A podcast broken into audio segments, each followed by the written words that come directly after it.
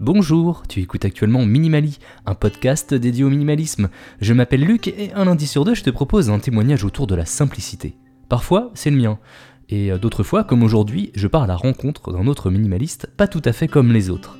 Et pour cet épisode, j'ai le plaisir d'accueillir Marie, connue sur internet sous le pseudo de la salade à tout, mais aussi pour ses livres qu'elle a coécrits autour de la surconsommation et de la consommation responsable. Son but, comme elle le dit dans l'épisode, c'est d'aider les gens euh, à avoir une consommation alignée, aussi bien avec leurs valeurs que leurs besoins, et donc de les faire passer à l'action, quelles que soient les contraintes. Tout en sachant que chacun a ses propres besoins et ses propres contraintes. Mais l'idée reste la même. On part de nos besoins pour aligner ensuite nos actions. Je laisse la place à la discussion et je te retrouve juste après. Alors je suis avec euh, Marie. Euh, ben merci Marie d'avoir accepté mon invitation, c'est très sympa de ta part. Bah merci Luc. Suite à l'épisode avec Cécile, j'imagine que tu te doutais que j'allais t'inviter un jour ou l'autre, je pense. oui, effectivement. Ouais. et pour la petite histoire, pour nos auditeurs, euh, j'ai interviewé ta sœur, euh, Cécile, dans un autre épisode, c'était sur le slow living. Et à la fin de l'épisode, elle me suggérait d'aller aussi frapper à ta porte, en fait, parce que ton mode de vie se rapproche euh, bah, plutôt pas mal des valeurs, moi, que j'essaie de véhiculer dans, dans ce podcast. Alors, euh, c'est chose faite. Donc, euh, bah, merci à toi. Bah, de rien, de rien. Tu vois, c'est une histoire de famille chez nous. C'est ça, exactement. Alors, euh, bah, avant de rentrer dans le vif du sujet, est-ce qu'on pourrait commencer par les présentations Donc, qui es-tu? Alors, qui suis-je? Donc ça, c'est la question qu'on triple. Hein. c'est toujours très compliqué d'y répondre. C'est dur de se définir. Hein, ouais. C'est ouais, ouais, c'est dur. Et puis surtout, en plus, quand on est après dans des nouveaux métiers, bah, comme, euh, comme le mien, c'est d'autant plus dur, mais euh, on, va, on va quand même essayer.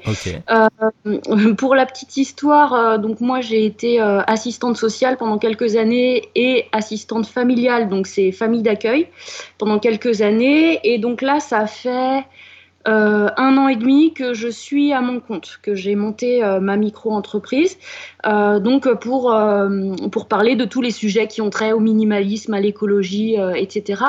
Mais mon, mon, engagement et tout ça, ça date pas d'il y a un an et demi en fait. J'ai créé mon blog, je me rappelle jamais, mais ça fait un truc comme six ans, je dirais. Ah ouais, quand même, ouais. Ouais, ouais, ça fait, ça fait un bon moment. Euh, que j'avais créé mon blog euh, La Salade à tout. Euh, voilà, après avec les réseaux sociaux qui allaient avec.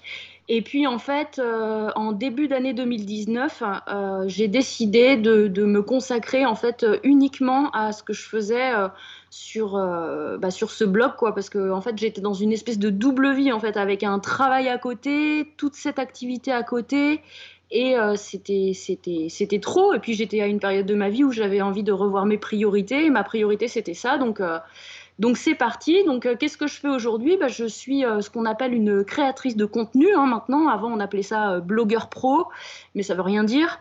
Ni même créateur de contenu, tu me diras, mais ouais, c'est vrai. je crée, voilà, j'écris des articles, etc. j'ai plusieurs casquettes. je fais des conférences, je crée des articles euh, pour des marques engagées, éthiques, euh, etc. Euh, je fais de la rédaction web, donc toujours dans les mêmes domaines, voilà, pour des, pour des sites internet. Et puis, je suis aussi autrice. on a publié deux livres avec ma co-autrice Herveline. Donc, le premier, c'est J'arrête de surconsommer 21 jours pour sauver la planète et mon compte en banque, qui est sorti en 2017. Euh, le deuxième, c'est euh, L'abus de consommation responsable rend heureux, qui est sorti en début 2020, publié aux éditions Erol. Et euh, donc là, je, m'essaye cette année à la sortie de, enfin, à l'auto-édition quelque part, puisque j'ai sorti un e-book moi-même, donc sans maison d'édition, qui s'appelle Tordu mais aligné. Voilà, comment, comment survivre en étant aligné dans un monde tordu. Et, voilà, en fait, je, je fais je fais plein de choses en fait. J'ai, ma, je fais ma petite tambouille. Ouais, comme, comme, comme tu dis, t'es vraiment multicasquette, ouais. ouais, ouais, ouais. Et euh, bah, ça, me, ça me convient bien, et sur la forme, et sur le fond en fait. Ok. Qu'est-ce qui t'a amené euh, bah, dans cette euh, problématique de la, de la consommation, du minimalisme? Alors, en fait, ce qui m'y a amené, c'est comme beaucoup de personnes, c'est la grossesse c'est pas une question tout ça. Enfin voilà, on s'en préoccupait pas. Et puis tout à coup, euh, quand mon fils est né, euh, j'ai eu envie pour lui de produits plus naturels. Euh, c'était là, il y avait une polémique à cette époque-là sur les bisphénols, là, tu sais, les plastiques qui migrent dans les aliments quand on Ah les oui. chauffe. Mm. Il y avait euh, une polémique autour des perturbateurs endocriniens, mais là je te parle d'un truc, c'était en 2008, hein. donc on n'en parlait pas encore comme maintenant.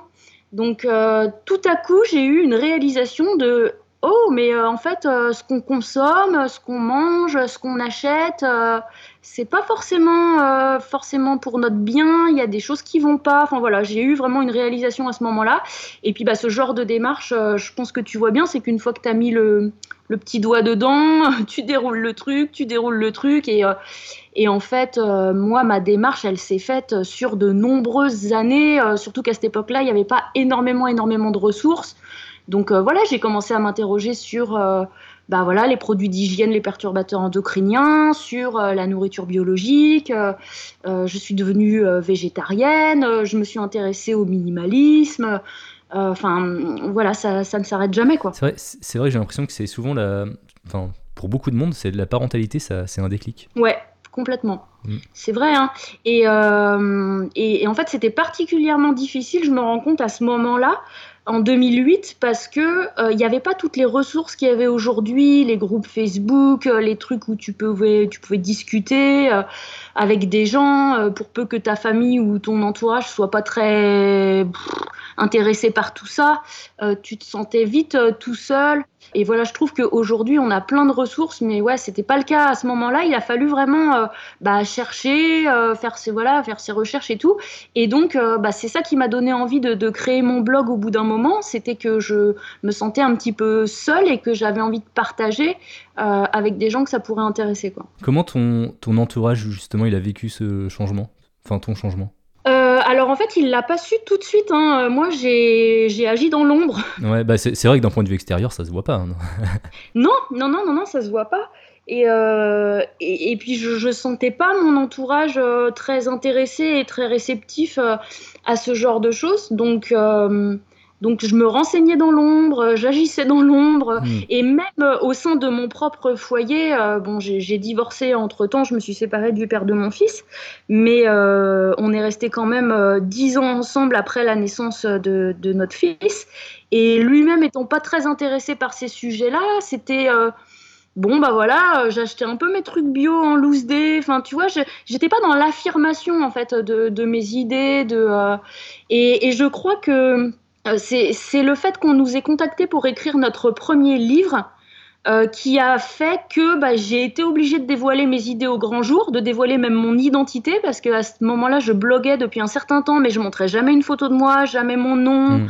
Euh, personne savait en fait dans mon entourage que j'étais euh, que j'étais là-dedans. Et puis bon, bah après, je me suis dit, euh, foutu pour foutu, avec mon nom sur un livre, à un moment, va bien falloir euh, le dire. Mais j'avais, peur en fait. hein. Euh, On, on a peur du regard des autres. euh, Mm. Euh, et en fait, euh, bah en fait, euh, je suis pas morte quoi. En fait, ça se passe bien. au contraire, ça s'est bien passé. C'est fou des fois les peurs qu'on se fait. qu'on s'invente un petit peu tout seul, quoi. Ça a commencé avec un groupe Facebook, en fait, au tout début. C'est ça? Oui, au, alors au tout début, j'ai créé un blog et j'ai commencé à naviguer sur Facebook, en fait, sur Ouais. des groupes minimalistes, des groupes végétariens, des groupes zéro déchet. Euh, et sur ces groupes-là, j'ai rencontré euh, au début euh, virtuellement ma moitié de pomme bio, Herveline, donc ma, ma co-autrice voilà, de, de nos deux livres. On s'est rencontrés parce que elle aussi, elle avait un blog où elle traitait un peu des mêmes sujets et euh, on était un petit peu seuls à ce moment-là à traiter de ces sujets dans leur globalité. C'est-à-dire que tu vois, il y avait des trucs axés sur le minimalisme qui parlaient que de ça. Il y avait des trucs axés sur le zéro déchet qui parlaient que de ça. Et tout était assez euh, cloisonné et nous, on avait une vision plutôt globale de la consommation autour de tout ça. Et donc, on, on s'est rencontrés parce qu'on s'est rendu compte qu'on faisait un petit peu la même chose toutes les deux. Et euh, on s'est dit, il manque un truc euh, dans le paysage. Donc, à ce moment-là, euh, c'était 2015. Hmm. Et on s'est dit, il manque un truc qui va relier tout ça, qui va euh, euh, aider les gens concrètement à passer à l'action dans leur consommation, dans leur vie à eux quotidienne, euh, et qui va essayer de, lever les freins au changement de consommation. Et le frein numéro un étant l'argent. on s'est dit qu'on allait créer le groupe Facebook Gestion budgétaire, entraide et minimalisme. voilà, donc pour la petite histoire, qui aujourd'hui compte plus de 170 000 membres. Mais à ce moment-là, ça, ça n'existait pas quoi. Et on s'est dit on veut, on veut tordre le cou en fait à cette idée que pour consommer différemment, euh, il faut absolument être un bobo euh, plein d'argent, euh, voilà, que, que, le bio ça coûte cher, etc. Alors oui, bien sûr. Ouais, l'image du bobo qui va à Biocop faire ses courses. ouais, voilà. Et on voulait, en fait, on voulait aider les gens à passer à l'action, quelles que soient leurs contraintes. L'argent étant une contrainte, mais le manque de temps, ça peut être une autre contrainte je sais pas, une maman solo qui a pas que ça à penser, bah, c'est une autre contrainte. Enfin, je veux dire, euh, il y a plein de gens qui ont plein de contraintes et on voulait euh, concrètement essayer de les faire sauter ces contraintes. Donc, euh, on a voilà, on a on a monté ça et ça a rencontré un, un succès assez assez important. Et effectivement, bah, la suite de l'aventure a continué après ça, puisque c'est que six mois après la création de ce groupe qu'on nous a proposé d'écrire notre premier livre, et puis après, bah, ça continue, ça continue. Quoi. Mmh. C'est vrai que euh, vos premières euh, créations, donc le, groupe Facebook, les livres, ça parlait beaucoup de surconsommation, de budget. Et toi, est-ce que de ton côté, tu avais ces problématiques avant de surconsommation Est-ce que euh, ton budget en fait a changé en fait ces, dernières années, enfin par rapport à la toi d'avant, on va dire Alors oui, bah oui, forcément. Hein, mon budget, surtout par exemple au niveau des cosmétiques, il a énormément, énormément changé. Au niveau de l'achat de vêtements, il a énormément changé.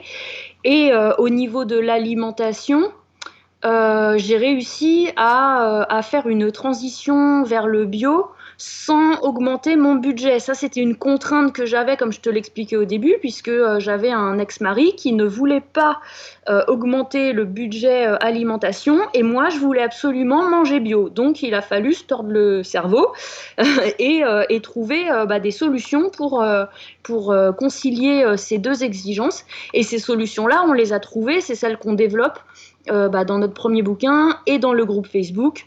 Euh, voilà, des, une, marche à suivre en fait hein, pour euh, notamment bah, manger bio sans exploser son budget.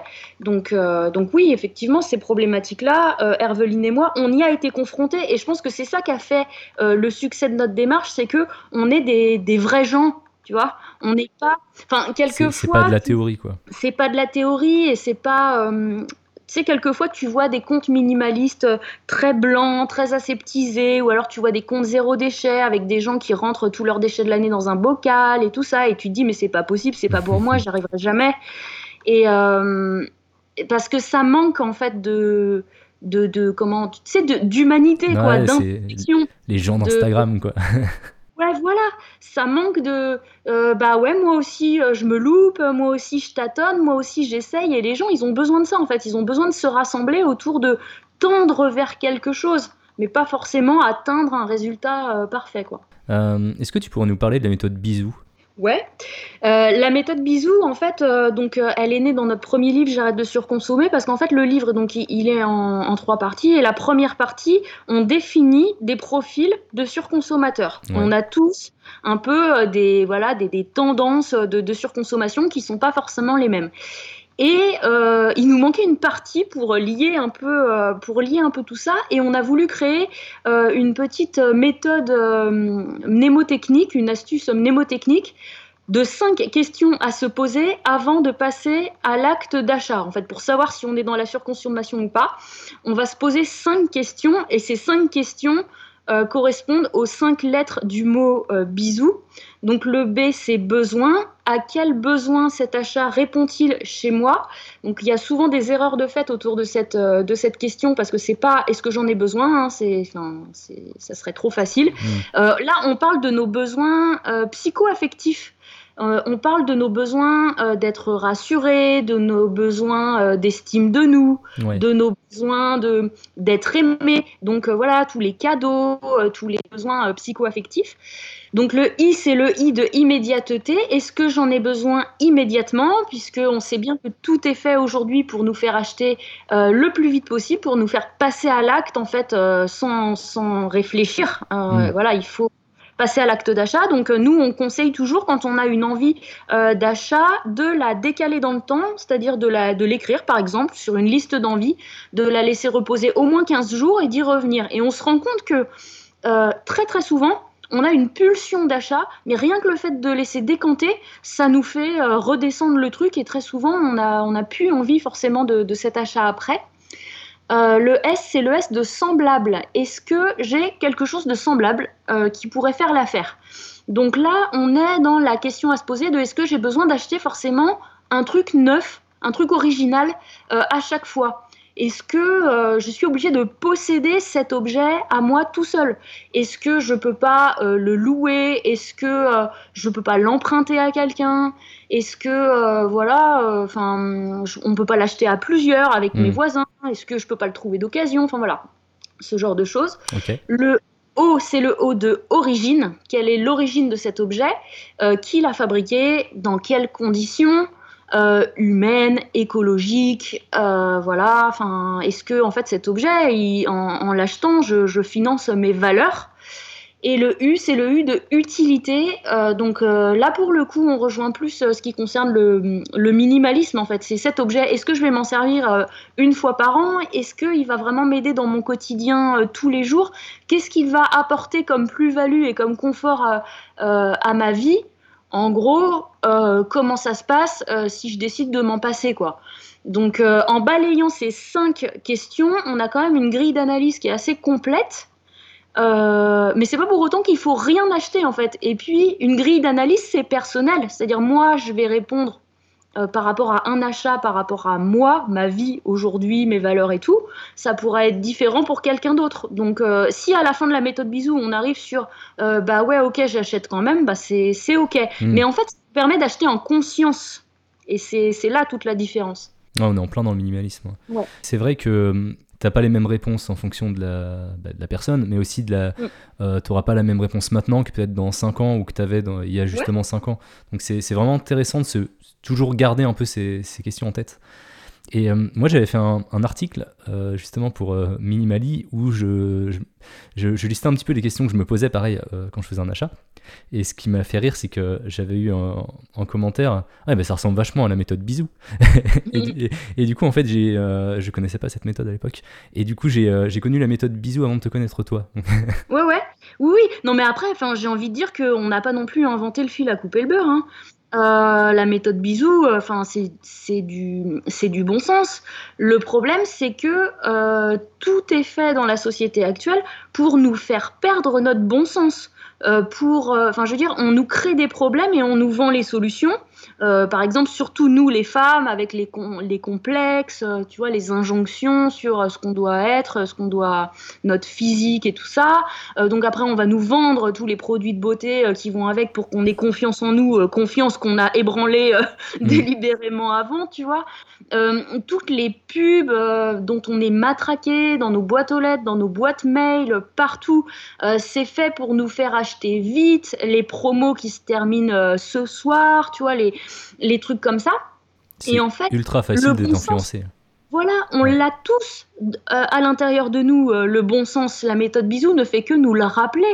Mais, euh, mais c'est-à-dire qu'aujourd'hui, on est obligé de se battre hein, pour, pour ressortir notre bon sens. Quoi. Donc la méthode bisou, ça nous permet d'avoir un, truc dans la poche, quoi, un espèce d'outil multifonction voilà, qu'on a dans la poche et qu'on peut ressortir quand on a besoin. Mais clairement, on n'a rien inventé. Ouais, et qui est du coup qui est super, super facile à retenir avec, avec bisou. Ouais, et du coup, là, si on a un auditeur là, qui aimerait euh, revoir un peu sa, consommation, avoir une consommation un peu plus responsable, arrêter de surconsommer, euh, c'est quoi le euh, premier conseil que tu lui, que tu lui donnerais?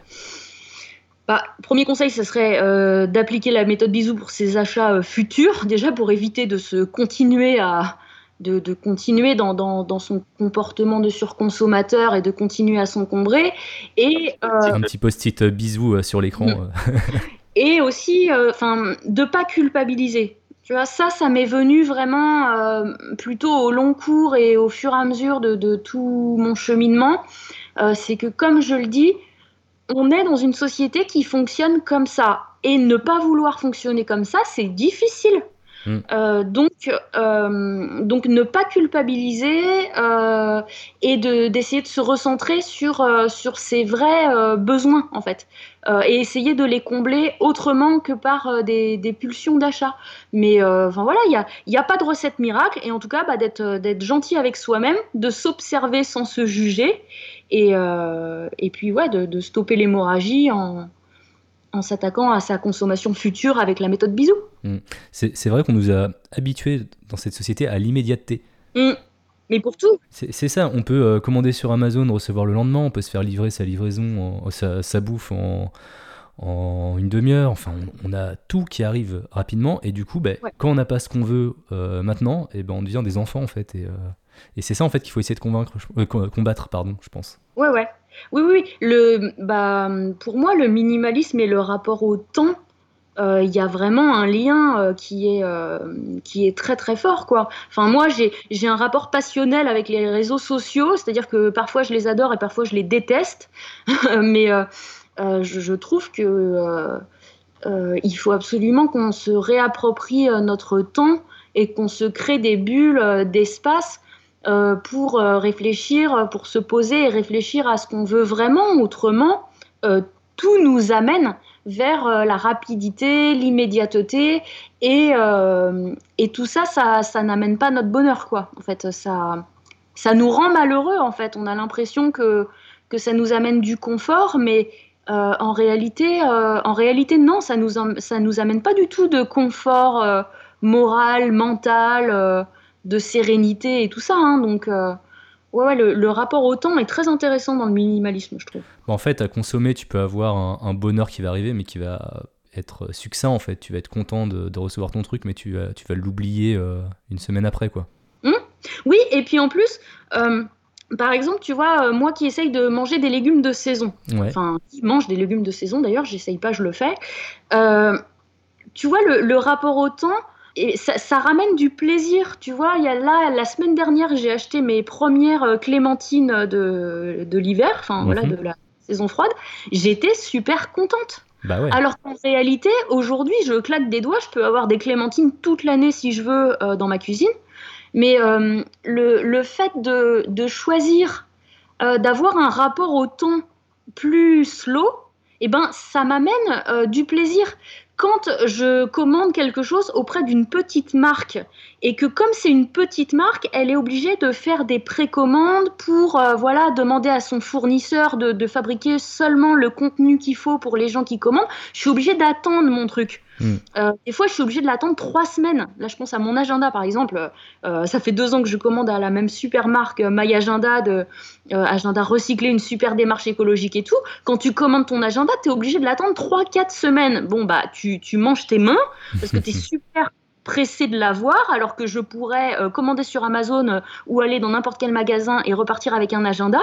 Mais quand mon agenda il arrive, je suis super contente, tu vois, c'est un objet qui va me servir dans ma vie de tous les jours. Il est beau, il dégage des bonnes ondes, euh, il est conforme à mes valeurs et je l'ai attendu et je l'apprécie, tu vois. Donc en fait, finalement, cette immédiateté, non, elle, elle nous apporte pas du tout de bonheur. Enfin, c'est, enfin, vraiment, vraiment pas. Hein. Ouais. Tu me fais une bonne transition en parlant euh, d'immédiateté et de rapport au temps.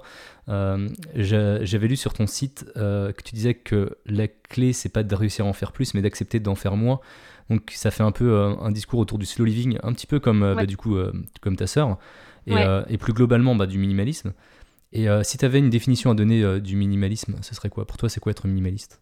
Le minimalisme pour moi c'est se recentrer en fait sur ses besoins et ses priorités euh, et euh, de se recentrer sur euh, sur ses ressentis et pas sur ce qui nous est dicté en fait. C'est reprendre finalement un, un, pouvoir intérieur et se désencombrer de, de, tout de tout le superflu qui nous qui nous parasite quoi. C'est devenir un rebelle en fait hein. se rebeller contre la société. Complètement. Bah complètement parce que euh, le minimalisme, ça veut dire avoir moins. Avoir moins, ça veut dire euh, faire des choix. Donc, euh, quand on fait des choix, on se réapproprie son libre arbitre, en fait. On se réapproprie sa. Ouais, son. On, fait des... on prend des décisions. Donc, oui, il y, a une sorte de... y a une sorte de rébellion dans le minimalisme, ouais. Hmm. C'est vrai. Ouais, c'est vrai. Puis, bah, effectivement consommer, c'est voter. Hein. Je crois que c'est, euh, je, l'ai peut-être lu d'ailleurs chez toi. Hein. C'est euh, ton, acte d'achat, c'est un peu un vote. Hein. Ça, définit ce, ce, toi, ta, vision de la société en fait. Ouais, ouais, ouais. Après, euh, euh, j'oscille toujours par rapport à ça parce que je sais très bien que notre consommation ne fait pas tout et que même si on consommait tous parfaitement, voilà, il y a des décisions qui sont prises euh, à beaucoup plus haut niveau que nous qui impactent l'écologie de manière encore plus importante que notre consommation. N'empêche que c'est la seule chose qu'on puisse faire et c'est déjà beaucoup d'incarner nos valeurs. Tu vois ah, parce que sinon, voilà, on passe notre vie à se morfondre sur euh, nos méchants dirigeants euh, qui font pas ce qu'il faut. Bon, voilà, ok. Alors j'avoue, je le fais régulièrement. on est français après tout. mais bon. mais après, il y a toujours un moment qui me ramène où je me dis, bah, écoute, incarne, fais ce que toi tu penses qui est bon de faire, quoi. T'es juste une personne, mais bah, vas-y, fais-le. Donc, donc oui, pour moi, ma consommation, c'est c'est une sorte de vote, ouais, c'est montrer qui je suis en fait euh, au monde, euh, en quoi je crois, quelles sont mes valeurs. On a parlé euh, de slow living, on a parlé de consommation. Est-ce qu'il y a un autre, un autre domaine qui t'est cher et auquel tu appliques un petit peu ces valeurs-là de minimalisme? Moi, je les ai, enfin, j'applique le minimalisme, enfin, dans tous les aspects de ma vie. Hein. Enfin, du moins, j'essaye. ça peut être dans les dans les relations. Euh, c'est-à-dire voilà, garder les relations euh, qui nous nourrissent, euh, qui nous apportent. c'est marrant parce que chacun d'entre nous, je pense qu'on peut se rappeler au fur et à mesure de notre vie de tout ce qu'on a laissé partir en fait. que ce mm. soit des objets, que ce soit des gens, que ce soit, je sais pas, des, des boulots. tu vois, il y a, y, a, énormément de choses, de gens qu'on a laissé partir dans nos vies et euh, ça nous a fait du bien. Donc, euh, donc ouais, y a, évidemment, il y a la consommation, il y a les relations, euh, il y a l'histoire du temps, il y a la question du travail aussi, puisque, comme je te disais, mon, mon, travail me plaît beaucoup dans le fond et dans la forme, parce que je, je suis adepte aussi d'une sorte de minimalisme dans le travail, c'est-à-dire que je vais vers mes ressentis, j'écoute beaucoup mon rythme, physique, biologique. Hmm. Euh, c'est-à-dire que euh, je travaille euh, moins quand je suis fatiguée, je travaille beaucoup quand je suis en pleine forme. Voilà, j'essaye de rester fidèle à mes valeurs dans tout. Enfin, j'essaye d'être le plus cohérente possible et le minimalisme, ça s'applique ça s'applique à tous les domaines. Quoi. Ouais, et puis surtout, ton, ton travail te permet de, de porter certaines valeurs bah, au monde, en fait. Et, et je pense que ça doit être aussi un sacré moteur. Ouais, ouais, ouais, ouais, c'est ça. Je, me nourris énormément euh, des, des retours, euh, des retours que j'ai. Enfin voilà, je, je, me rends compte que euh, c'est drôle comme les gens souvent attaquent le minimalisme par la maison. Et d'ailleurs, mmh. on continue. et qu'ensuite, très souvent, ça va beaucoup plus loin en fait. Euh, parce que bah on, voilà on se retrouve à devoir confronter notre vision des choses avec euh, d'autres êtres humains. C'est un peu euh, voilà c'est un peu l'histoire de la vie. Voilà confronter des idées confronter des concepts et et ouais ouais il y y a, plein de gens qui s'engagent sur sur ce chemin et c'est vraiment vraiment chouette quoi. En fait je pense qu'on se rend compte que quand on commence par désencombrer sa maison ben, on se désencombre l'esprit et après, on va chercher d'autres manières qui vont permettre de continuer à se désencombrer l'esprit. Effectivement, ça peut être euh, euh, bah, faire en sorte que euh, on ait des relations qui nous tirent vers le haut, tu vois, essayer de mmh. laisser un petit peu éviter d'avoir des relations toxiques. Ça peut être mieux gérer son temps, faire plus avec moi au niveau. Donc effectivement, je pense que tu pars d'une certaine envie, et puis après, mmh. je pense que ça, ça te donne après l'opportunité de faire, de réfléchir un petit peu autrement et, et de l'appliquer à d'autres domaines. Et puis surtout que, comme euh, au bout d'un certain temps, la consommation euh, finalement n'est plus là pour soigner tes bobos, bah tu vas essayer de soigner tes bobos autrement. Euh, tu vois, par exemple, quand, quand t'as pas le moral et que t'as pas confiance en toi et que avant tu aurais eu le réflexe d'aller faire du shopping ou quoi que ce soit, comme tu as décidé que voilà, tu voulais plus encombrer ton intérieur et tout ça, tu vas chercher d'autres moyens de. Enfin, on tend tous vers le mieux-être. Donc tu vas, euh, tu vas chercher d'autres moyens, euh, d'autres moyens d'être bien. Euh, il y a aussi le fait que désencombrer sa maison, ça permet vachement d'éclaircir l'esprit. par exemple, moi, je suis quelqu'un qui est très vite surstimulé. par trop d'informations, trop de, tu vois, j'ai un cerveau qui turbine beaucoup trop, beaucoup trop, beaucoup trop vite. Enfin voilà, c'est trop. Et, et, le fait d'être dans un environnement éclairci, enfin voilà, plus euh, avec moins de choses, ça m'apaise vraiment euh, l'esprit. Et je pense qu'on cherche tous cet apaisement et que euh, voilà, une fois qu'on l'a trouvé par le, biais matériel, physique, vraiment dans la maison, ranger ses trucs, désencombrer et tout, on va aller le, chercher ailleurs. quoi. Finalement, le minimalisme, c'est un peu une quête de sérénité, je pense. Oui, non, mais clairement, hmm, c'est clair. Mm. Est-ce qu'il y a un message que tu aimerais faire passer euh, à nos auditeurs? Un message que tu aimerais que les auditeurs retiennent de cet épisode? Euh, Je dirais que il n'y a pas un chemin en fait euh, vers le minimalisme.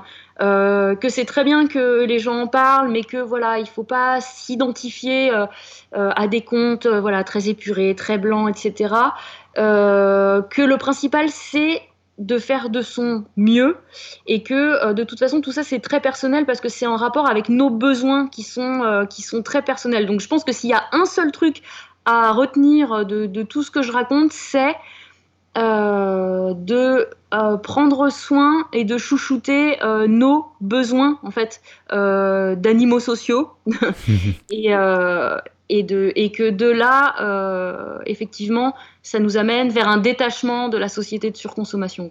Oh, bah, ok, bah super, c'est un super message. Mm.